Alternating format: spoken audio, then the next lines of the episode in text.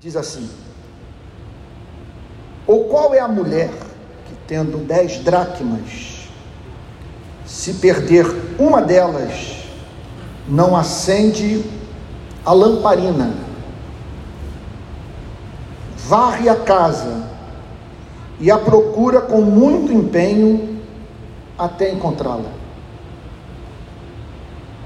E quando a encontra, reúne as amigas e vizinhas, dizendo: Alegrem-se comigo, porque achei a dracma que eu tinha perdido. Eu afirmo a vocês que a mesma alegria existe diante dos anjos de Deus por um pecador que se arrepende. Que o Espírito da graça venha em nosso socorro e nos ajude a entender o significado dessa passagem bíblica. Eu gostaria de começar com uma ilustração tirada do sertão do Nordeste.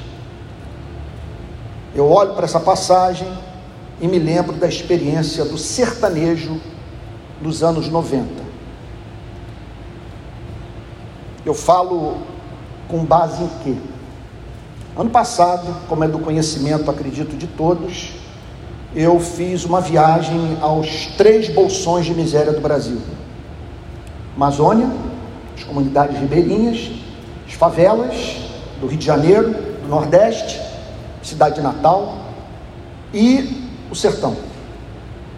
Percorri centenas de cidades de quatro, cinco estados do sertão. Na minha memória aqui, Rio Grande do Norte, Paraíba, Pernambuco, Piauí. Bom, talvez isso. Bom, o que me chamou a atenção é o fato de que é inegável que boas políticas públicas salvam vidas e que há problemas que as pessoas enfrentam cuja solução é de natureza política. Eu estou há 15 anos imerso no mundo da miséria e lido com uma pobreza que nenhuma igreja dá conta. Foi o que eu falei para o prefeito do Rio de Janeiro nas Olimpíadas. Ele ligou para minha casa dizendo que eu não poderia de modo algum fazer a manifestação contra a Olimpíada na praia de Copacabana. Era o encerramento da Olimpíada e a minha ideia, portanto, junto com os amigos, foi de montar uma favela em Copacabana em protesto contra o uso de verba pública para os Jogos Olímpicos e o fato de que o bairro que mais recebeu investimento nos Jogos Olímpicos foi a Barra da Tijuca numa cidade de Rocinha, cidade de Deus, jacarezinho, por aí vai. Ele ligou para mim, você não pode fazer essa manifestação que vai ser péssima para a imagem do Rio de Janeiro. Eu falei, não há mínima chance de eu não fazer essa manifestação. Porque é bom para a imagem do Rio de Janeiro emitir essa nota para o mundo. Que tem gente que pensa. Que tem gente indignada. E o que você fez não foi justo. Eu estou trabalhando na favela e lidando com uma miséria que nenhuma filantropia dá conta. E pessoas que precisam da ajuda do Estado. E o seu governo priorizou uma competição esportiva. Numa cidade que precisa de escolas, de creches, saneamento básico. Foi o que Darcy Ribeiro falou 20 anos atrás num vídeo que está circulando há muitos anos na internet.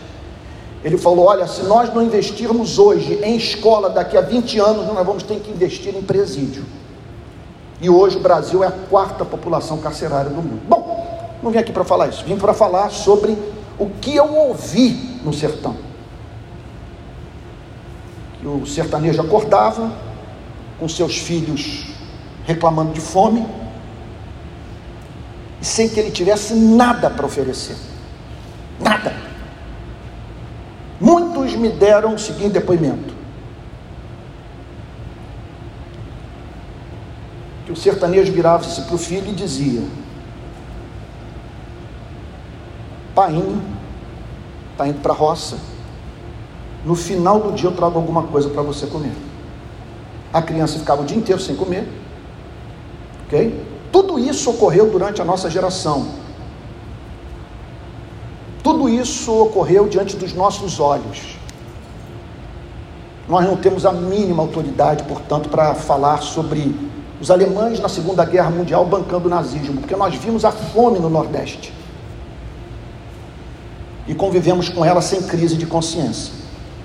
Então o pai dizia, vários me deram esse testemunho. Olha, papai está indo para a roça no final do dia, traz alguma coisa. A promessa era invariavelmente cumprida. Ele ia para a roça, passava o dia inteiro trabalhando no campo, naqueles grandes latifúndios que eu vi nessa viagem, áreas inteiras cercadas, sem um pé de laranja plantado. Em quantidade brutal de terra improdutiva. E o pai voltava, oferecendo para o filho o que havia oferecido no dia anterior: farinha e rapadura. Farinha e rapadura. E ele recebia, para poder comprar farinha e rapadura, cinco reais por uma jornada de trabalho. Cinco reais. Quando entramos no século 21, surgiu o Bolsa Família. Com o Bolsa Família, o sertanejo já não procurava mais o grande latifundiário na condição de um faminto, desesperado pelo pão, para socorrer os seus filhos. Eles já tinham que comer. Os saques a supermercados haviam chegado ao fim porque eles se organizavam nas aldeias, partiam para as cidades maiores e saqueavam tudo quando batia o desespero da fome. Com Bolsa Família, eles já não procuravam mais os grandes proprietários de terra na condição de famintos, mas de pessoas que gostariam de viver com um pouco mais de dignidade, de dignidade. O pagamento, portanto, por uma jornada diária de trabalho passou de cinco reais para 55 reais. Isso é fato fato da história. 55 reais. Essa mulher da parábola havia recebido seus 55 reais na forma de uma moeda. Porque uma dracma equivalia ao pagamento por um dia de trabalho. Provavelmente aqui nós estamos diante da descrição é o que me parece que o Senhor Jesus quer insinuar de uma mulher que não tinha um marido dentro de casa, que dependia do seu trabalho para sobreviver. Ela então tinha em mãos dez dracmas, ele havia recebido dez dracmas, tinha em mãos, tinha em mãos nove. Uma, por algum motivo, havia se perdido. Um dia de trabalho desperdiçado. Diz o texto. Qual é a mulher? Qual é o trabalhador? Qual o sertanejo? Qual o favelado? Qual o vendedor de açaí na Amazônia? Conheci vários que tendo dez dracmas, trabalhou durante dez dias, recebeu o equivalente por dez dias de trabalho. Se perder uma delas,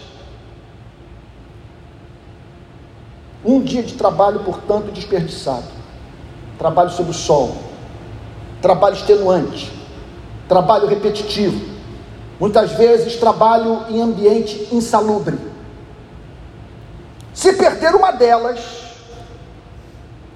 não acende a lamparina, varre a casa e procura com muito empenho até encontrá-lo. Então Jesus pega uma cena do cotidiano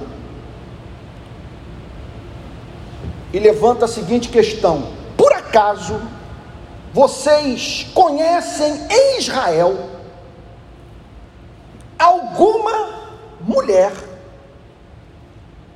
que depende dos seu trabalho para sobreviver e que entendo perdido uma moeda que equivale ao pagamento por uma diária de trabalho, que não tenha se esforçado para encontrar o subproduto do suor do seu rosto. Vocês conhecem alguma mulher capaz de fazer pouco caso da perda de uma dracma? Tendo filhos para sustentar, Permita-me aqui com liberdade acrescentar o texto, algo que talvez o Senhor Jesus estivesse sugerindo. Sem a presença do homem dentro de casa, que mulher, numa sociedade como essa, que ignora o seu direito, que abriria mão do pagamento por uma diária de trabalho. Trabalho no campo. Jesus está falando aqui de uma sociedade agrícola. Trabalho duro. Trabalho sob o frio, sob o calor. E ele descreve, portanto, essa mulher acendendo a lamparina, trabalhando de noite varrendo a casa e procurando com muito empenho até encontrá-la. Agora, o que acontece com essa mulher quando encontra a moeda? Quando ela consegue reaver o que lhe possibilitará pagar o aluguel, pagar a creche do filho, botar o pão dentro de casa, o que acontece com essa mulher que não tem a quem recorrer quando ela encontra aquilo que havia perdido? Diz o verso 9: quando a encontra, reúne as amigas e vizinhas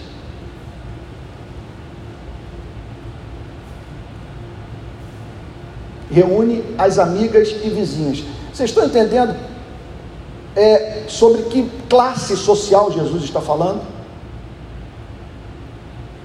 Ele não, não está aqui falando sobre o drama da maioria de nós.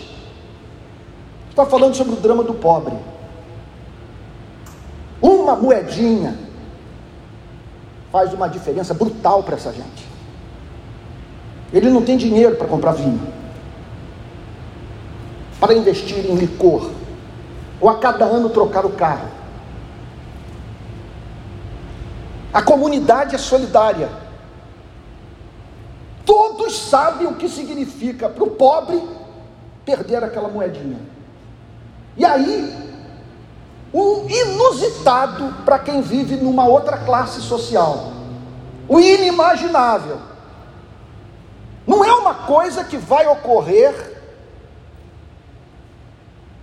no bairro onde a nossa igreja está plantada. É algo que ocorre entre aqueles que precisam desesperadamente dessa moedinha para sobreviver.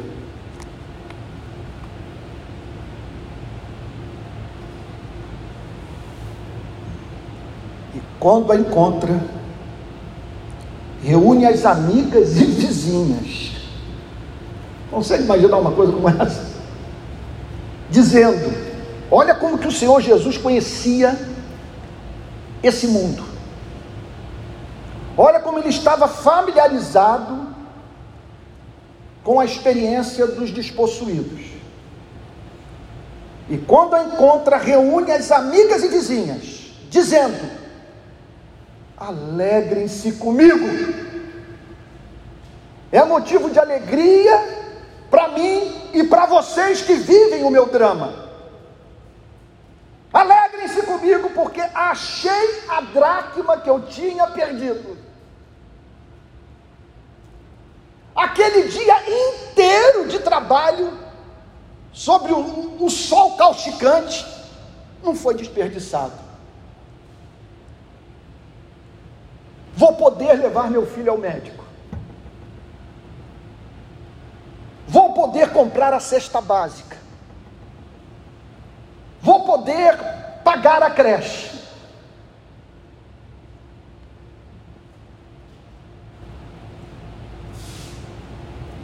Eu diria para você o seguinte: deixa eu abrir um parênteses.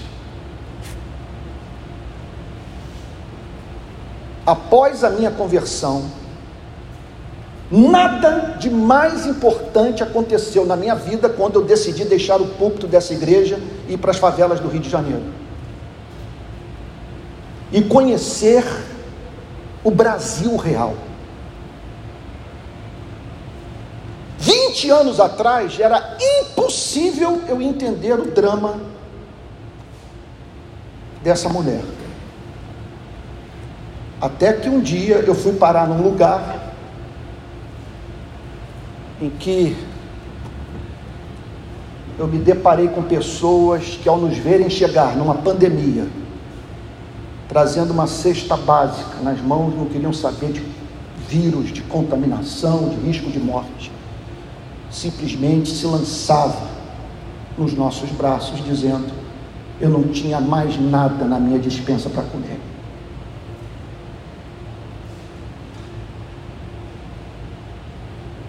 Eu diria para os amados irmãos o seguinte: não há experiência que mais nos humanize, que mais nos ajude a entender o espírito de Cristo e a ética do cristianismo do que o contato com os miseráveis.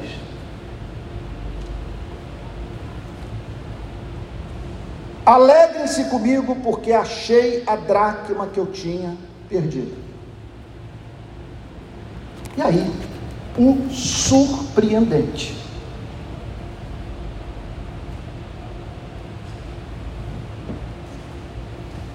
Que o Senhor Jesus vira-se para os seus discípulos e diz: Olhem para essa mulher. Vocês estão diante da imagem do Criador. A sua experiência é a experiência de Deus. Olhem para o seu drama. Olhem para a sua busca. Observem essa alegria.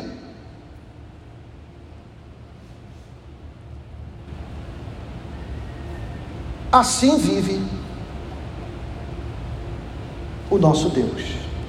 Pois o Senhor Jesus, no último versículo, declara a seguinte coisa: Eu afirmo a vocês, é uma declaração solene, eu afirmo a vocês, que a mesma alegria, a mesma alegria alegria análoga, cujo motivo é análogo também. Eu afirmo a vocês que a mesma alegria existe diante dos amigos de Deus, dos anjos de Deus, dos que conhecem a alma de Deus, dos que têm intimidade com Deus, dos que têm contato com as entranhas de amor de Deus, essa mesma alegria existe diante dos anjos de Deus por um pecador que se arrepende. E aqui, portanto, nós aprendemos preciosas verdades sobre a relação do Criador com a criatura, de Deus com os seres que foram feitos à imagem e semelhança do Criador.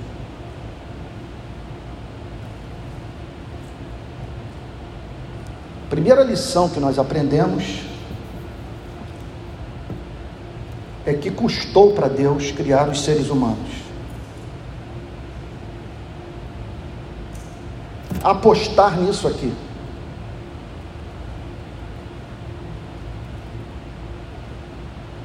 De certa forma, não deu certo. Porque o projeto da humanidade faliu. O Afeganistão é evidência dessa falência. O Haiti é uma outra prova empírica desse caos.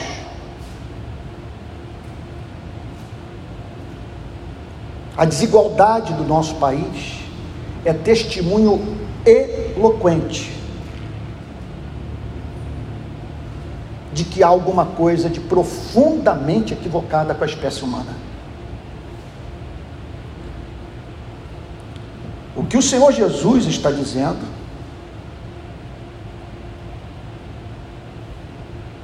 é que esse trabalho do Criador é um trabalho que ele valoriza. É fruto de um decreto eterno. A criação desse planeta foi planejada a fim de servir de jardim para os únicos seres que habitam nesse planeta, possuidores da imagem e semelhança do seu Criador. O que levou João Calvino a dizer: se você quiser conhecer a Deus, conheça o homem. Olhe para o homem. Olhe para a sua capacidade de pensar, de deliberar, de se emocionar, olhe para os seus valores morais, para os seus valores estéticos. Como diz Francis Schaeffer, até hoje ninguém conseguiu explicar como que o pessoal veio a existir a partir do impessoal. Como que uma energia criou seres que amam, que pensam que deliberam, que agem. O que o Senhor Jesus está dizendo, portanto, é que esse trabalho é um trabalho que Deus valoriza. Se foram seis dias literais de 24 horas ou seis eras, eu confesso que eu sou agnóstico com relação a isso. Eu sei que houve uma criação. Eu olho para a vida, eu sou esmagado pela percepção do fato de que, para onde eu lanço olhar, eu vejo sinal de intenção. Não teve um filósofo até hoje que conseguiu desconstruir essa percepção dentro de mim. Vou morrer dizendo: os céus proclamam a glória de Deus, o firmamento anuncia as obras das suas mãos, um dia discurso outro dia, uma noite revela conhecimento outra noite, não há neles linguagem nem palavras, nem deles se ouve nenhum som. No entanto, por toda a terra se faz ouvir sua voz e suas palavras até os confins do mundo. Deus criou esse planeta.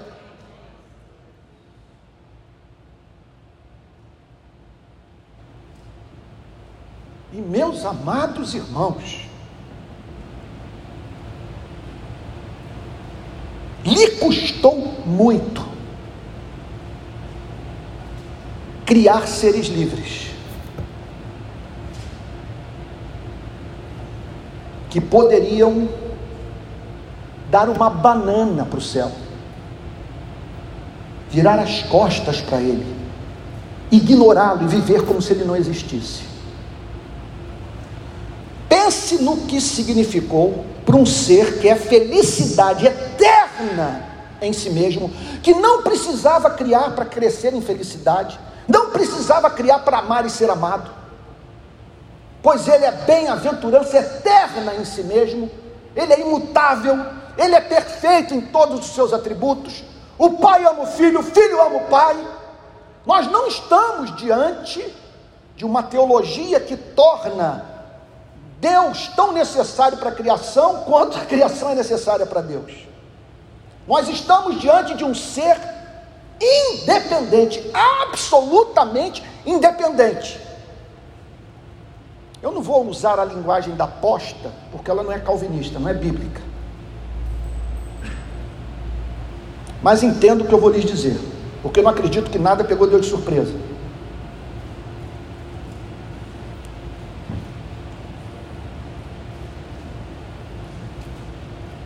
Mas Ele nos criou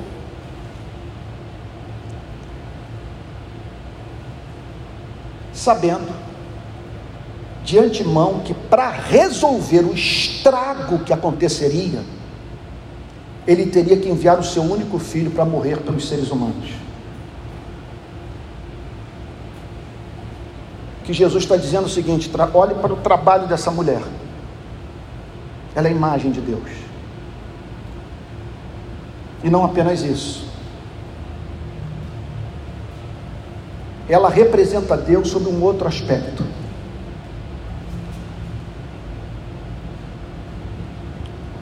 O valor que ela dá aquilo que lhe custou caro, ao fruto do seu trabalho. E aqui nós estamos diante de uma impressionante informação. Que deveria fazer com que nós lidássemos com o próximo como o povo hebreu lidava com a arca da aliança. Porque o texto está dizendo que esses que foram criados à imagem e semelhança do seu Criador são estimados por Ele, são objeto do seu amor. Deus os tem em alta conta. Entenda algo: você jamais na sua vida cruzou com um ser humano comum. Não existem pessoas comuns.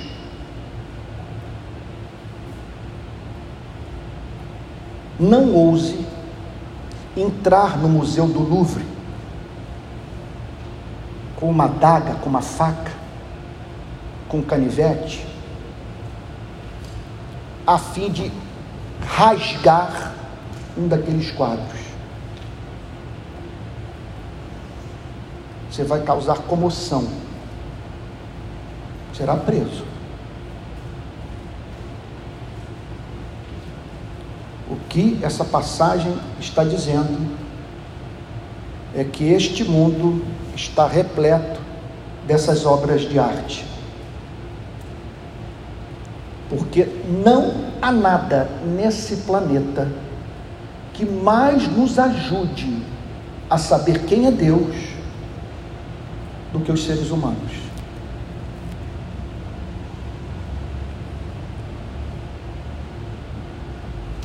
E aí o Senhor Jesus acrescenta uma outra verdade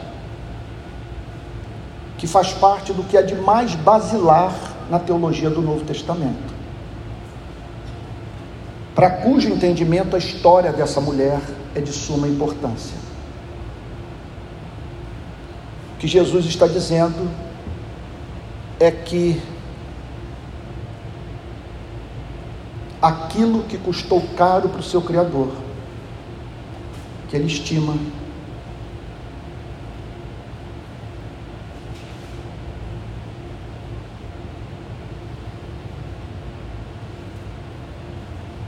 fazer uma pausa. Ontem eu caí na asneira. Cometi um pecado por volta de 5, 5 e meia da tarde. Tinha ficado até quatro e meia da tarde na comunidade Jacarezinho. Estamos lançando um projeto social, o mais importante de toda a nossa história. Depois eu falo isso com, sobre isso com vocês. Negócio extraordinário, revolucionário. Aí eu resolvo abrir a imagem de um desses vídeos que circulam na internet que mostram assaltantes se dando mal. Às vezes eles colocam uma gargalhada no fundo. alguém rindo, ou então alguém comentando, celebrando o acontecido. Eu nunca abro esses vídeos. Talvez o interesse por motocicleta tenha me traído.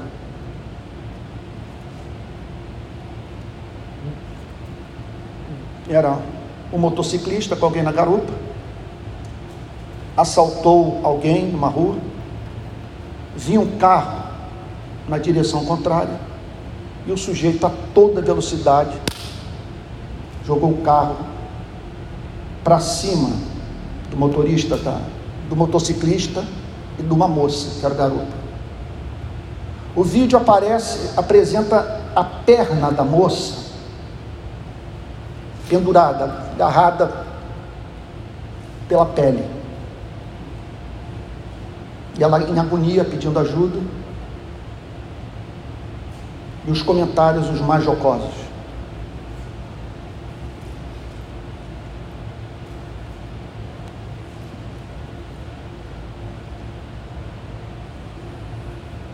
Diria para você o seguinte: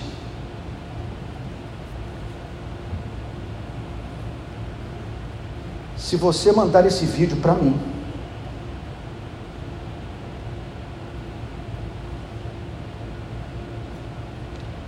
você corre o risco de me ouvir dizer: Eu lamento congregar com você na mesma igreja.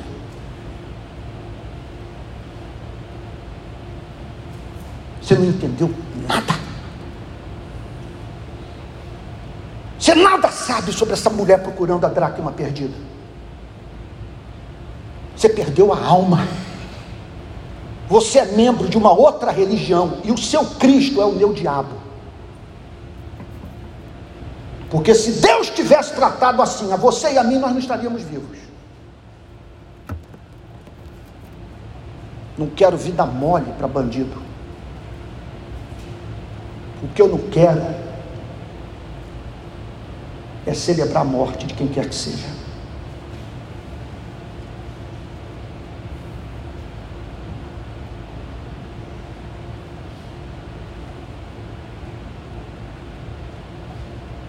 Bom, e o que o texto está dizendo é que esses seres valiosos aos olhos do seu Criador estão por aí. Furtando, roubando, mentindo, adulterando, condenando na vida do próximo aquilo que eles praticam, lidando com Deus com indiferença, saindo de igreja quando a igreja começa a falar sobre pobreza.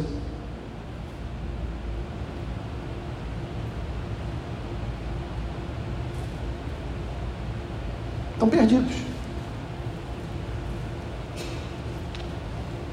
Essa dracma perdida está falando sobre pessoas que se encontram na condição desse motociclista, dessa moça que estava na garupa praticando assalto.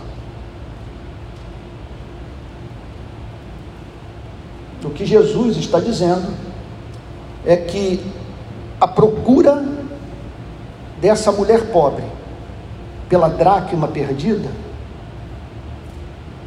é a paixão de Deus, é a busca do Criador, é a sua obsessão. Ele também está enviando luz, ele também está varrendo a casa, a fim de encontrar esses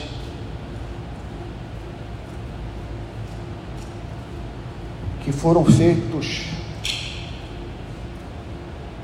para o louvor daquele que os criou e que hoje vivem uma vida detestável aos olhos de Deus. É óbvio que isso inclui o motociclista inclui o evangélico que compartilha os vídeos dando gargalhada, que também está precisando de redenção. Isso envolve o, mais, o menino mais novo da parábola, do filho pródigo, e o mais velho. Os que estão perdidos, perdidos fora da casa do Pai, os que estão perdidos dentro da casa do Pai.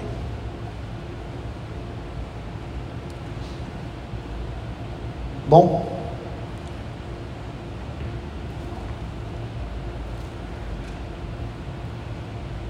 Jesus chama a nossa atenção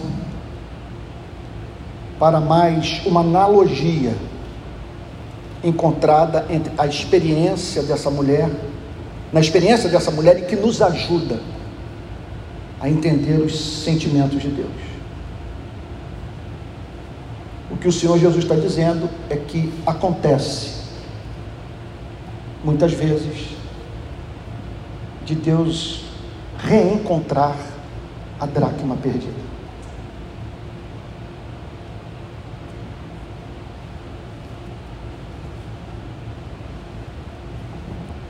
De ver aquele que foi criado para o cumprimento de uma determinada finalidade, passar a viver de acordo com o objetivo original da criação. Porque o pagamento por um dia de trabalho não é para ser jogado no lixo, é para comprar pão, é para pagar a escola de filho.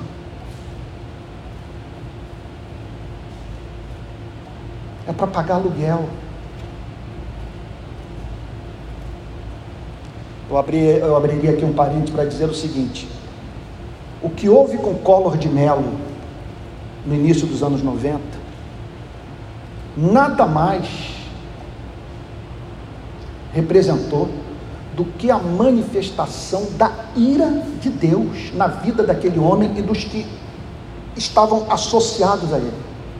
O confisco do salário do trabalhador naqueles dias foi uma provocação a santidade divina. Por isso ele foi julgado. Mas aqui o Senhor Jesus faz uma aplicação teológica desse nosso interesse por aquilo que conquistamos e que é resultado do suor do nosso rosto. Ele diz o seguinte: que acontece desse que estava perdido ser encontrado.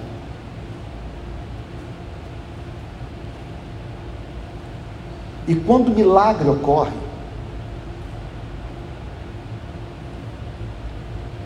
há algo que acontece no ser de Deus que é tão visível que faz com que os seus anjos, as suas criaturas racionais, inteligentes, participem do seu regozijo. E qual é o grande sinal de que esse ser precioso que estava perdido foi reencontrado? E aí o Senhor, então, nosso Salvador, declara: Eu afirmo a vocês que a mesma alegria existe diante dos anjos de Deus por um pecador que se arrepende. Veja, ele não está falando por um pecador que é batizado. Ele não está falando de um pecador que participa da ceia. Ele não está falando de um pecador que virou diácono, presbítero ou pastor. Ele não está falando de um pecador que dá aula na escola dominical. Ele não falou, ele não está falando aqui de um pecador que participa do encontro de casais. Ele não está falando aqui de um pecador que tem interesse por teologia. Ele não está falando aqui por um pecador que deixou de usar drogas.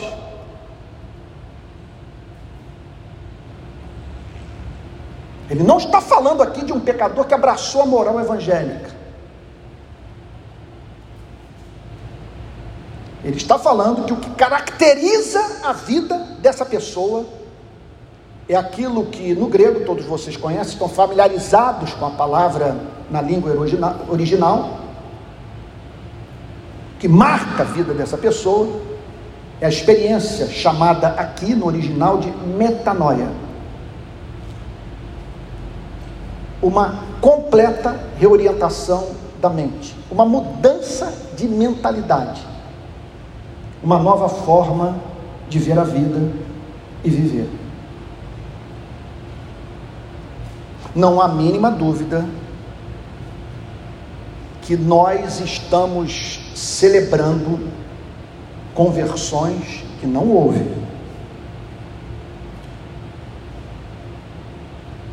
De pessoas que, por serem vistas subitamente falando no nome de Deus, ou interessadas, demonstrando interesse pelo valor da família, nos levam a afirmar que elas nasceram de novo.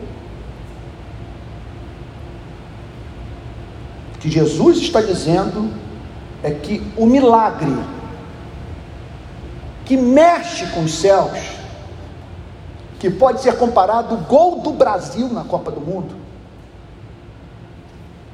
Sabe, você dentro de casa assistindo o jogo, de repente aquela barulhada em toda a vizinhança, o foguetório, algo aconteceu. E que o, o que o Senhor Jesus está dizendo é que o, é o que ocorre no céu quando uma pessoa se arrepende. Então, nada mais importante para a missão da igreja no mundo, nada mais importante para a avaliação da nossa condição espiritual do que entendermos a teologia do arrependimento. Não há salvação sem arrependimento. E arrependimento não significa tão somente a mudança na programação de domingo da vida de uma pessoa.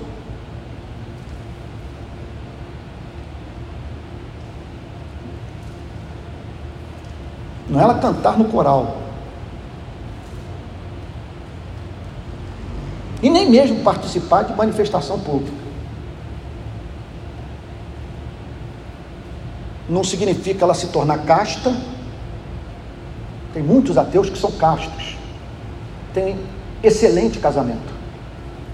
Não significa ela se tornar abstêmia, por isso que eu digo. Às vezes as pessoas me perguntam como lidar, por exemplo, com esse tema. Essa semana me perguntaram isso, numa live. Eu disse: olha, em última análise, o cristianismo não está preocupado com a orientação sexual dessa pessoa. O cristianismo está preocupado com a sua relação com Deus, porque ela pode passar a aderir à sua, ao seu ponto de vista ético sobre a sexualidade e continuar perdida. O cristianismo está preocupado com o que nós acabamos de ver aqui, com essa reorientação completa da vida, com arrependimento.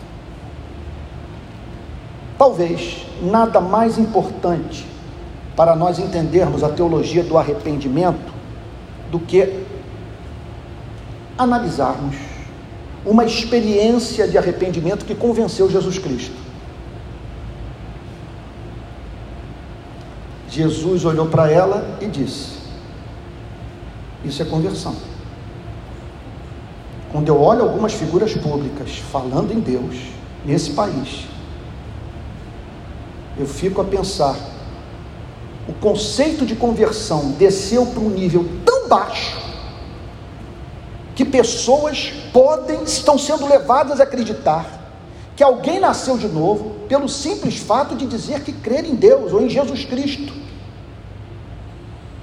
Enquanto que a marca da sua vida é estupidez e a forma mais grosseira e cretina de tratar o seu próximo, perdendo totalmente de vista essa condição de dracma de cada ser humano. Então vamos para um texto que se encontra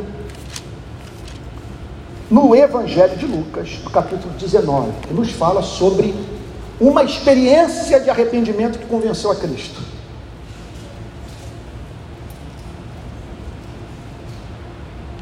E aqui eu concluo a mensagem. Entrando em Jericó, Jesus atravessava a cidade. Eis que um homem rico, um homem rico, isso é um milagre. Esses dias eu falei sobre a dificuldade de rico se converter. Aí um pastor no congresso tomou a palavra no minuto seguinte e disse o seguinte: Pois eu comecei um trabalho na minha cidade e está cheio de rico. Eu só não tive a oportunidade de dizer para ele o fenômeno, o milagre, veja só, não é rico frequentar a igreja, é rico se converter. É rico se submeter a pastor.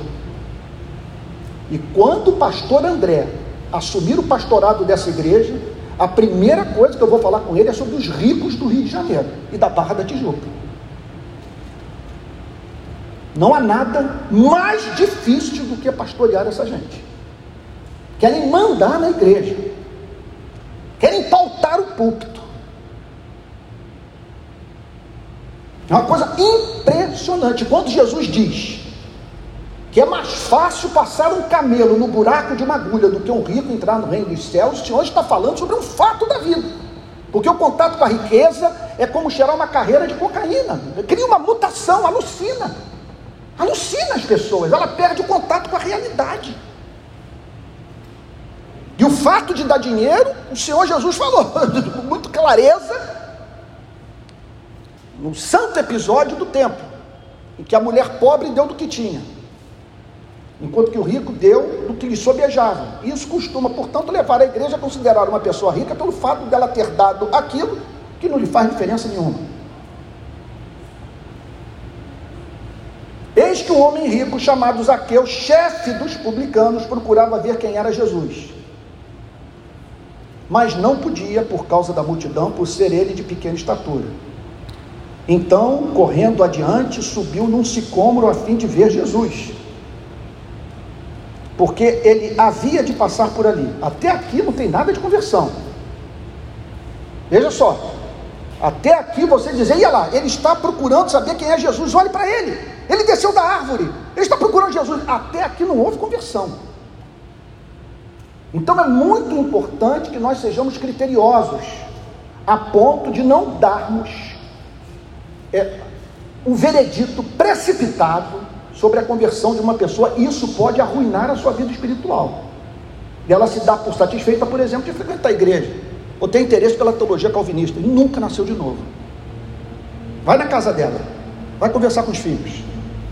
Observe a forma como ela lida com o garçom, com o porteiro do seu prédio. E você vai ver que a luz do Evangelho não raiou no seu coração. O texto procede dizendo: então, correndo adiante, subiu num sicômoro a fim de ver Jesus, porque ali ele havia de passar. Ele havia de passar por ali. Quando chegou àquele lugar, olhando para cima, disse: Zaqueu, desce depressa, porque hoje preciso ficar na sua casa. Que mostra, portanto, que essa teologia que admite a dificuldade do rico se converter não segue uma mentalidade de luta de classe. Porque aqui nós vemos o amor pelo rico. Por quê?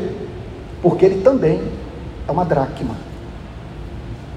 Ele é precioso para o seu Criador, que se compadece dele. Ainda mais por saber que o anestésico da riqueza o impede de ter contato com a realidade com a realidade. Que subitamente as roupas que estão hoje no seu closet estarão no armário de outras pessoas, pelo simples fato dele não mais existir.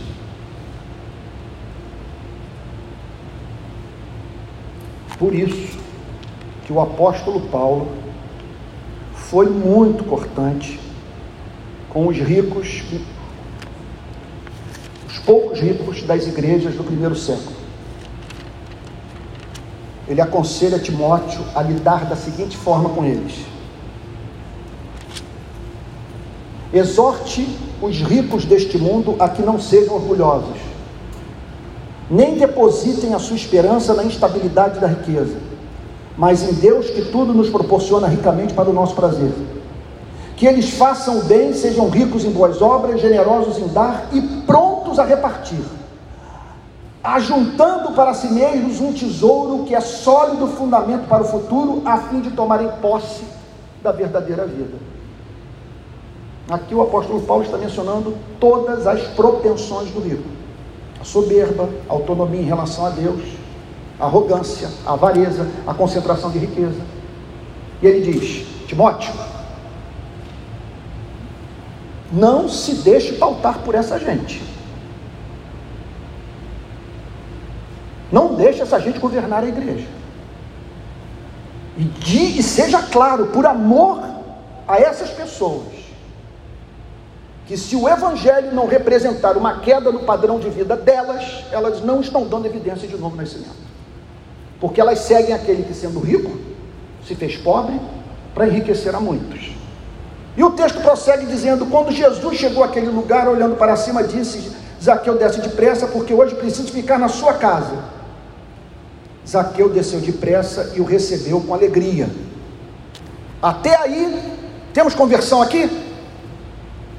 Uma pessoa estar num culto como esse, com as mãos levantadas, falando na língua dos anjos, é sinal de conversão? Não necessariamente. Não necessariamente. O texto prossegue dizendo: Todos os que viram isto murmuravam, dizendo que Jesus tinha se hospedado com um homem pecador. Ou seja, que Jesus estava procurando a dracma perdida.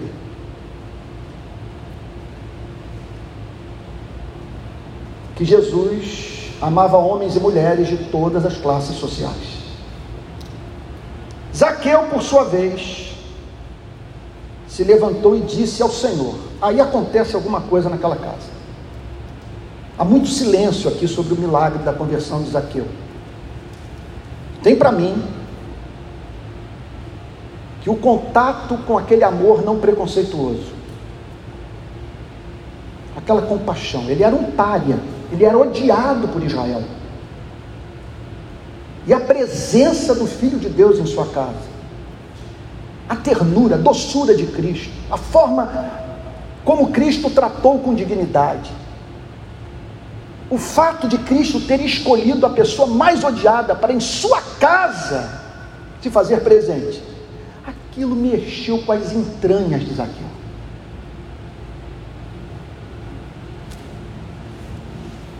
E o que levou, portanto, a declarar a seguinte coisa: Senhor.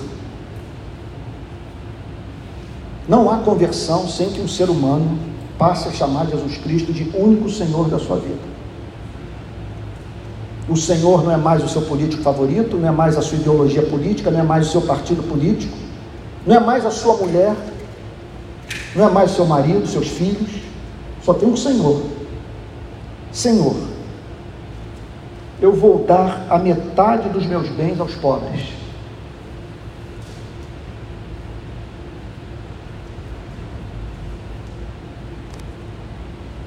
E se roubei alguma coisa de alguém,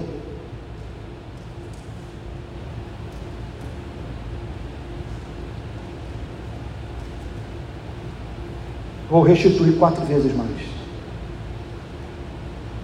E aí, Jesus nos ensina a não sermos ingênuos com a profissão de fé daqueles que se aproximam da igreja.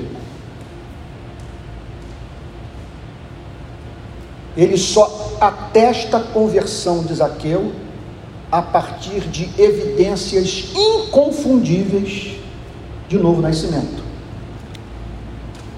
Então Jesus lhe disse: somente agora o Senhor Jesus vira-se para Zaqueu. Ele não falou isso quando ele desceu da árvore, nem quando ele recebeu Jesus com alegria. Foi a partir da experiência de arrependimento, e arrependimento seguido de mudança de vida, da prática de boas obras, revelador de uma verdadeira compreensão da vida, que o Senhor Jesus disse: Hoje houve salvação nesta casa, pois também este é da árvore genealógica de Abraão, tem o sangue de Abraão. Ele faz parte da comunidade dos eleitos, daqueles que foram na eternidade separados para essa redenção. Este é filho de Abraão. Não é que ele tem o DNA literal de Abraão apenas. Ele é filho de Abraão, do ponto de vista do que de mais glorioso possa ser falado sobre a vida de um ser humano, de que ele pertence à árvore genealógica dos verdadeiros crentes. Porque o filho do homem veio buscar e salvar a sua dracma perdida. Então aqui nós temos tudo. Aqui nós temos nessa narrativa a parábola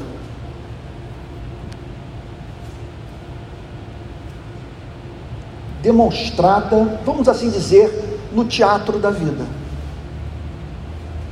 no palco da existência. Primeiro, a busca ativa de Cristo por Zaqueu.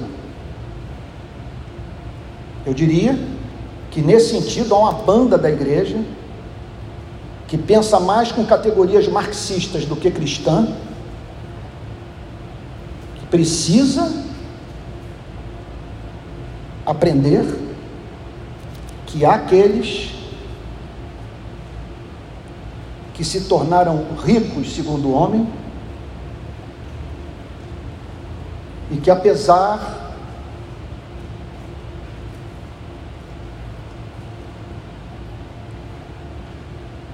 dos pecados que cometem, em razão do poder de que dispõem,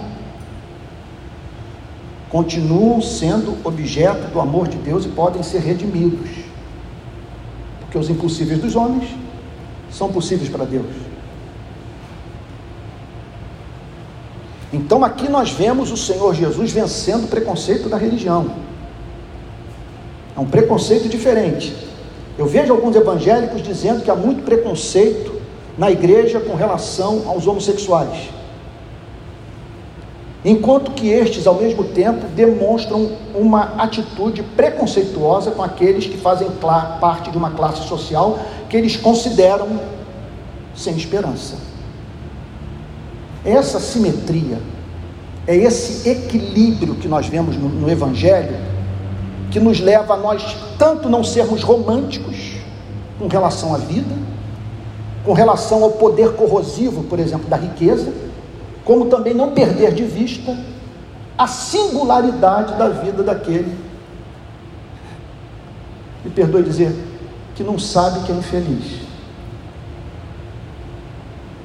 que em breve aquele Rolex vai estar no pulso de outro.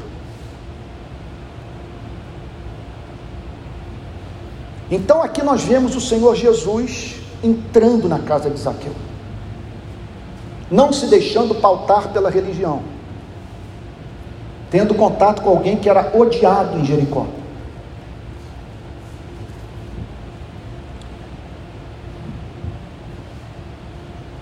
Mas aqui nós nos deparamos com a resposta do pecador regenerado à presença de Cristo em sua vida. Ele se desfez de todos os seus ídolos. Ele relativizou o dinheiro.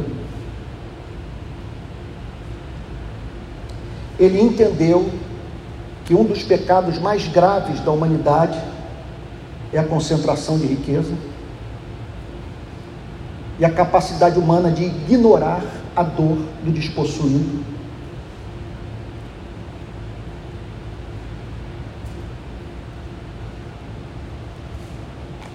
Ele compreendeu que a ele cabia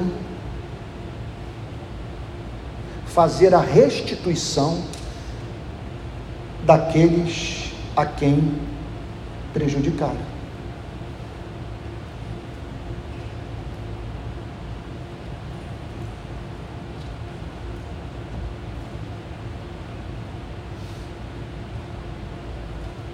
Ele respondeu ao amor de Cristo com uma completa reorientação da sua vida, reconhecendo a peste que ele era para aquela sociedade.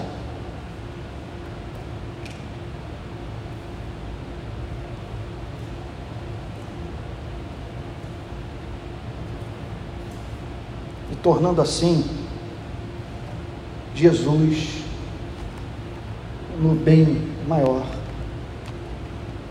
da sua vida.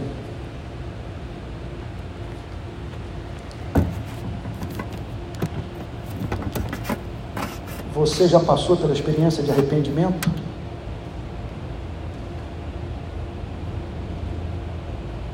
Sua mente já sofreu essa alteração radical? Eu não estou perguntando se você sofre por ter destruído seu casamento ou arruinado sua vida financeira ou prejudicado a sua saúde por causa do pecado. Isso é remorso. Eu estou perguntando se você vê tudo o que fez em relação ao amor de Deus. Eu não estou perguntando se você pecou contra a lei. Eu estou perguntando o seguinte: você entende que pecou contra a mão que o sustenta? Que o que mantém o seu batimento cardíaco foi objeto do seu menosprezo.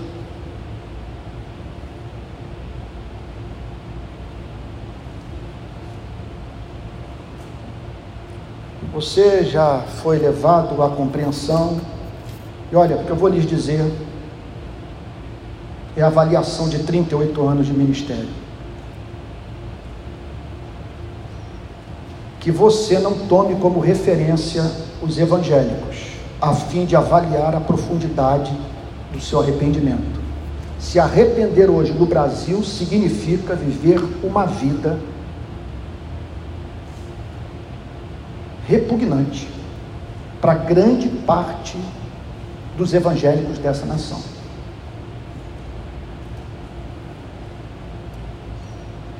Entenda isso. E outra, outro ponto, outro ponto que todos precisam entender. Eu falo isso aqui com santo zelo pela igreja. O meu diploma de teologia não serve para nada fora da Igreja Presbiteriana do Brasil. Só a Igreja Presbiteriana do Brasil reconhece a minha ordenação.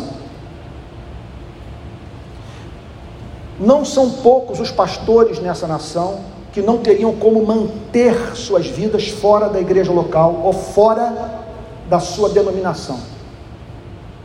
Eles não existem para as demais denominações. E se eles perderem o salário da igreja com aquele diploma, eles vão ter que se entregar ao trabalho informal. Outro ponto. Os pastores ganham muito dinheiro por fora vendendo livro falando em congresso, gravando vídeo para as redes sociais. Grande parte dessa gente está de olho no mercado. E não ousa declarar o que deve corajosamente ser dito por receio de não ter onde cair morto. O que levou um pastor batista do Nordeste a me dizer a seguinte coisa lá em Recife: a igreja não paga o salário do pastor, ela compra o pastor. E isso, portanto, faz com que despenque nas nossas igrejas o conceito de conversão. Nós estamos admitindo a comunhão da igreja às pessoas mais carnais que existem, impressionados pelo fato delas dizerem que creem em Deus e serem encontradas com as mãos levantadas no culto de adoração a Deus, sem terem passado pela experiência do arrependimento.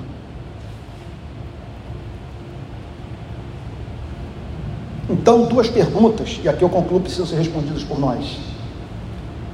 Primeira delas,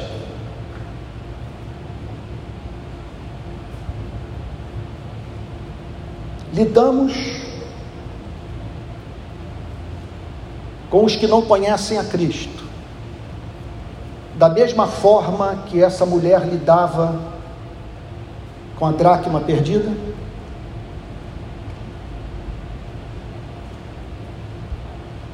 Quantas pessoas se converteram através das nossas vidas nos últimos cinco anos?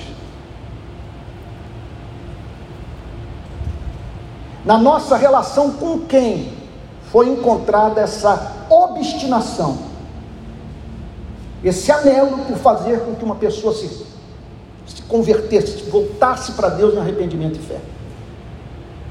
Entendemos que a missão prioritária da igreja é a pregação do Evangelho de nosso Senhor e Salvador Jesus Cristo.